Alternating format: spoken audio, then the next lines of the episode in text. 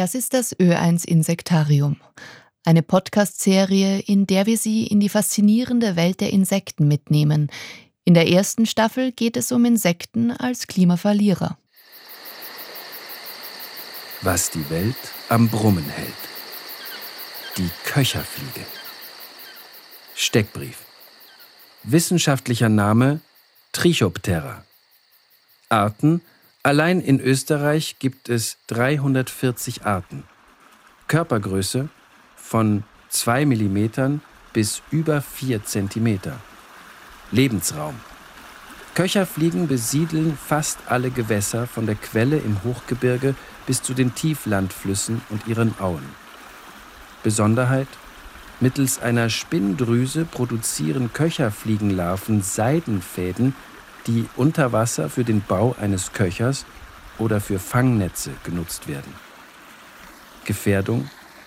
Allein in der Steiermark sind 60 Prozent der Arten gefährdet. Die Frauenfeld-Köcherfliege Platyphylax frauenfeldi ist in ganz Österreich bereits ausgestorben. In der heutigen Folge sprechen der Hydrobiologe Wolfram Graf, der Gewässerökologe Leopold Fürreder und der Entomologe Hans Malitzky über das Leben der Köcherfliegen.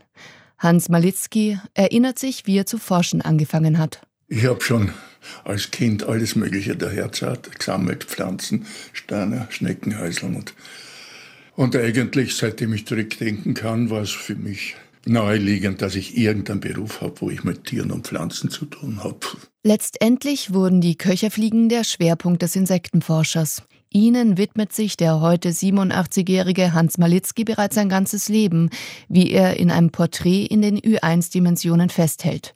Hans Malitzky hat einen umfassenden Bestimmungsatlas über die europäischen Köcherfliegen erstellt, der letztendlich seiner Beharrlichkeit zu verdanken ist, wie er sagt. Ich bin tatsächlich derjenige, der die meisten Arten beschrieben hat bisher. Aber nur deswegen, weil ich die gute Dokumentation gehabt habe und weil ich einfach nicht aufgehört habe. Bei vielen Kollegen sagt, das ist mir jetzt verletzt. Diese dauernde Beschreiberei, das ist mir langweilig. Und ich habe nicht aufgehört. Die Köcherfliegen sind sehr spezielle Tiere. Sie gehören in die Klasse der Insekten, der artenreichsten Tiergruppe überhaupt. Doch eigentlich sind sie den Schmetterlingen sehr viel ähnlicher als den Fliegen, sagt Wolfram Graf vom Institut für Hydrobiologie und Gewässermanagement der Universität für Bodenkultur. Köcherfliegen schauen aus wie kleine Motten, weil die Schwestergruppe zu diesen sind die Schmetterlinge. Sie haben also sehr viele Gemeinsamkeiten. Zum Beispiel, dass die Larve Seide spinnen kann.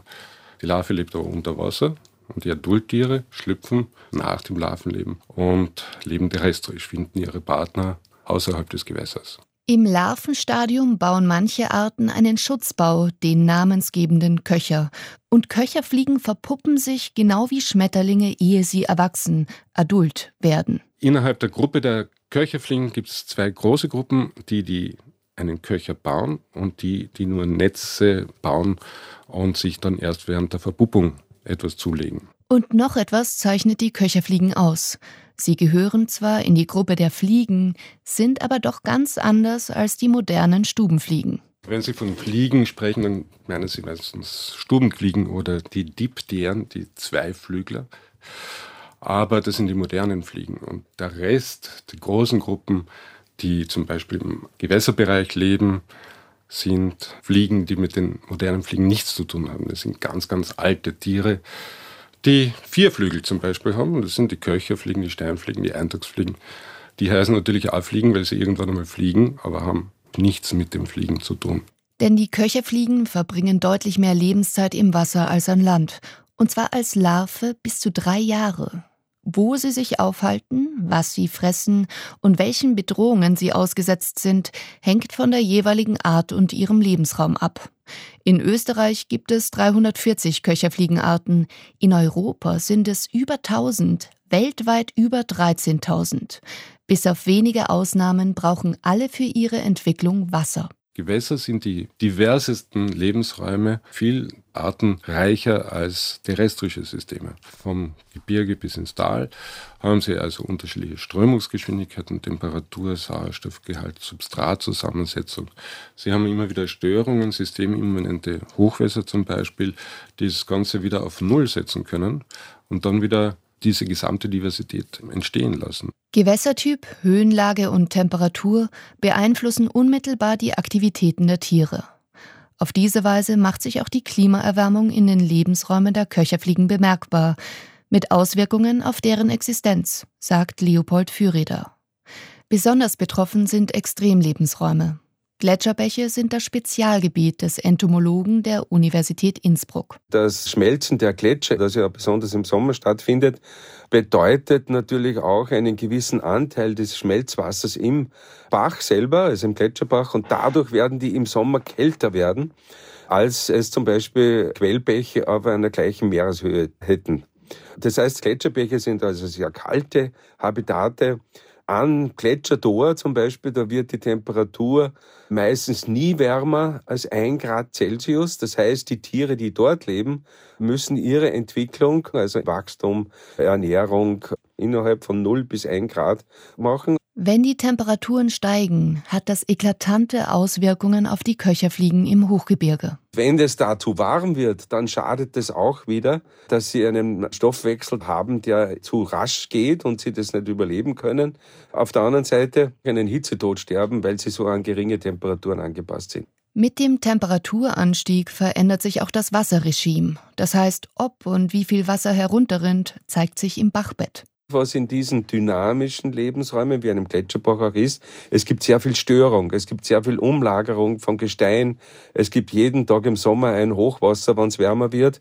Also es ist eine Abfolge von sehr hohen Abflüssen bis niedrigen Abflüssen, das da jeden Tag eine entsprechende Dynamik hat. Die im Fließwasser lebenden Köcherfliegenlarven haben sich an die Wirbel und Strudel im Bach angepasst, erzählt der Insektenforscher Leopold Füreder. Diese Köche können als Ballast dienen und so dieser Strömung dann ein bisschen entgegenwirken und sind also geschützt vor mechanischen äh, Einwirkungen oder auch äh, vor Räuberfraß zum Beispiel. Köcherfliegen kommen im Hochgebirge genauso vor wie im Flussdelta.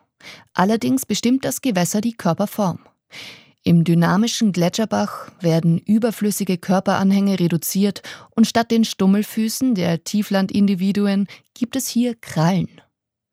Andere Gletscherbach bewohnende Insekten sind die Eintagsfliegen, die eine besondere Strategie gegen das Abdriften entwickelt haben. Da gibt es einzelne Familien, die Heptageniide, die in Hochgebirgs- und in Gebirgsbächen auch vorkommen.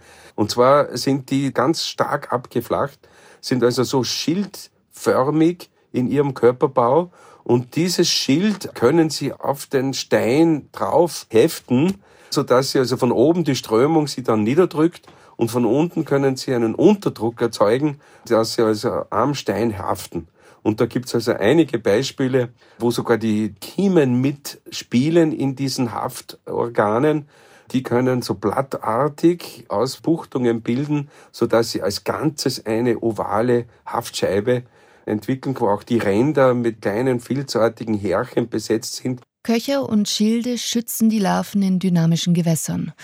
Wieder andere Fliegenarten im Hochgebirge haben eine radikale Lösung gefunden, wie die Steinfliegen, so Leopold Füreder. Das sind die sogenannten Nadelschlanken.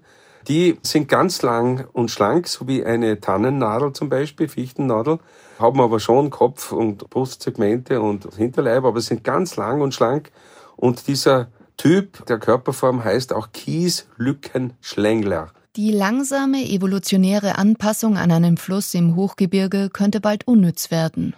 Dann nämlich, wenn schmale Körperformen oder Anhaltevorrichtungen nicht mehr gebraucht werden, sollten die Gletscher irgendwann einmal abschmelzen. Da werden wahrscheinlich zwei Sachen passieren. Einmal wird die Temperatur sich ändern. Das heißt, zuerst gibt es natürlich noch abflussstarke Sommer mit Gletscherwasseranteil, mit Schmelzwasseranteil, sodass es also noch kalt bleibt. Wenn der Gletscher jetzt einmal weg ist, dann kommt es nicht mehr zu diesen Sommerhochwässern, sondern nur mehr bei Regen. Und dann kommt es zur vermehrter Sonneneinstrahlung natürlich und zur Erwärmung der Gewässer. Und dann können diese, die so kalt stenotherm sind, also für ganz geringe Temperaturen angepasst sind, halten dann diese warmen Temperaturen nicht aus und diese Arten werden verschwinden. Dieses Verschwinden findet leise, fast unbemerkt statt. Denn wer, außer den Spezialisten, kann schon die wasserlebenden Insekten identifizieren? Dafür gibt es ja die sogenannte Rote Liste, könnte man meinen. Die Rote Liste ist ein Verzeichnis der Weltnaturschutzorganisation IUCN, die den Gefährdungsgrad einer Tier- oder Pflanzenart kategorisiert. Die Gefährdungsstufen reichen von nicht gefährdet bis ausgestorben. Österreich ist sehr, sehr reich an Endemiten, also Mikroendemiten, die nur in gewissen Gebirgen vorkommen und dort sehr kleinräumig. Wolfram Graf von der Universität für Bodenkultur erwähnt Endemiten. Das sind Arten, die ausschließlich an einem Ort vorkommen und die Österreich eine herausragende Stellung verleihen. Wenn die dort aussterben, dann sind sie weg weltweit. Das heißt, wir haben einen Artenverlust von spezifischen Arten, für die Österreich eigentlich eine Verantwortung hat. In der Steiermark sind 2021 einige Arten der Köcherfliegen und Steinfliegen auf der roten Liste angeführt. Steinfliegen zählen aufgrund ihrer hohen Umweltansprüche zu den weltweit am meisten gefährdeten Organismen, die im Wasser leben. So steht es im Bericht Rote Liste der Tiere Steiermark. Steinfliegen gelten als Indikator für den ökologischen Gewässerzustand. Sind sie vorhanden, deuten sie auf sauberes Wasser hin. Auch Köcherfliegenlarven geben Auskunft über den ökologischen Gewässerzustand. Und sie sind gefährdet. Allein in der Steiermark stehen mehr als die Hälfte der vorkommenden Arten auf der roten Liste. Konkret handelt es sich um 149 Arten. Welche Arten nun gefährdet sind, hängt auch vom Lebensraumtyp ab.